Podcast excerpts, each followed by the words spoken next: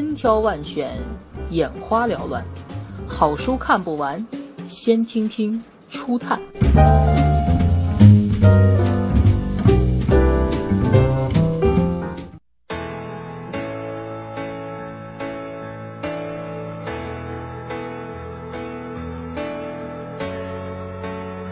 路跑之王，跑步黄金时代的光荣与梦想。在检验跑者信念的地方，看不同跑者背后的故事，感受跑者对跑步纯粹的热爱，给自己一个奔跑的理由。这本书是国内首套系统专业的跑步书系，回溯美国首次跑步风潮，反思我们所处的跑步时代。作者梅伦斯特拉切。纽约法学院法学教授、律师，有三十多年的跑龄。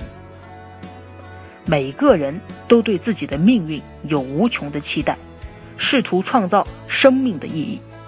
跑步是一个完整的体验，也是一个学会参与、磨砺坚韧、尊重生命、把握自己的过程。路跑赛比的不是速度，而是坚持不懈、全情投入。且永不言弃的精神，狂奔一气，然后瘫倒在地，这种事随便哪个傻子都能做到。但当身体里每一根神经都在尖叫着“快停下”，你却依然继续克服疲惫、力竭，甚至绝望，把理性抛之脑后，欣然接受非理性的召唤，不顾一切往前奔，这才是真正的伟大，这才是冠军的标识。一九七二年到一九八二年的十年间，有三位美国男性成为长距离跑世界冠军。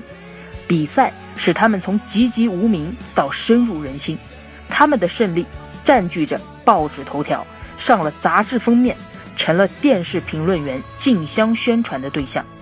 他们的名字变得家喻户晓，他们的成功激励了千百万人加入跑步的行列。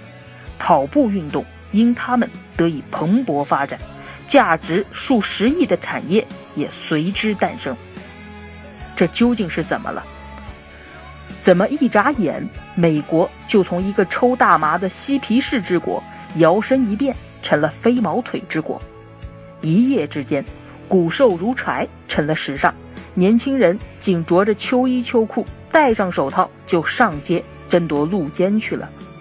勾和条纹。成了部落联盟，黏糊糊的食物则成了人们的早餐。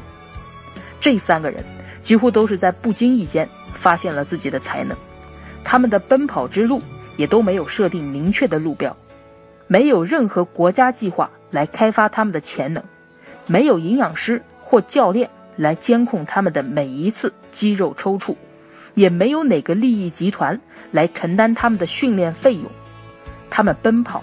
只是因为他们不得不奔跑，他们用奔跑改变了跑步运动在美国的地位，并在十年之中几乎称霸世界。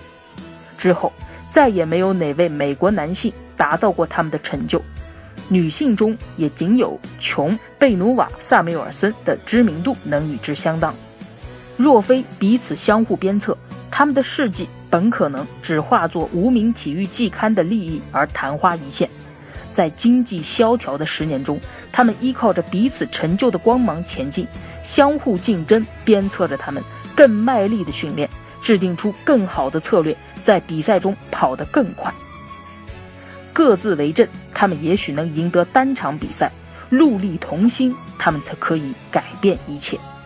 马拉松或许确立了他们的地位，赛道比赛或许让他们名声大振，但他们。给人们留下最深刻印象的却是非马拉松距离的路跑赛，路跑赛才是最能展现他们出众才能的地方。跑道比赛过于专业，马拉松又着实令人生畏，但路跑赛却是普通人也可以参与的。在发令枪响之前，即使是没有受过任何训练的新手，都能和世界冠军并肩站在同一条起跑线上。你也可以在星期六上午临时兴起，插进一场八公里赛。跑完之后，仍有充足的时间吃早餐和午休。路跑是由世界级运动员领衔的大众运动，也是出于叛逆期的少年在内心寻求自我完善的理想场所。在日益复杂、混乱的世界中，跑步是对超越自我的承诺。其中，路跑赛是集体的成就，每位参与者都是赢家。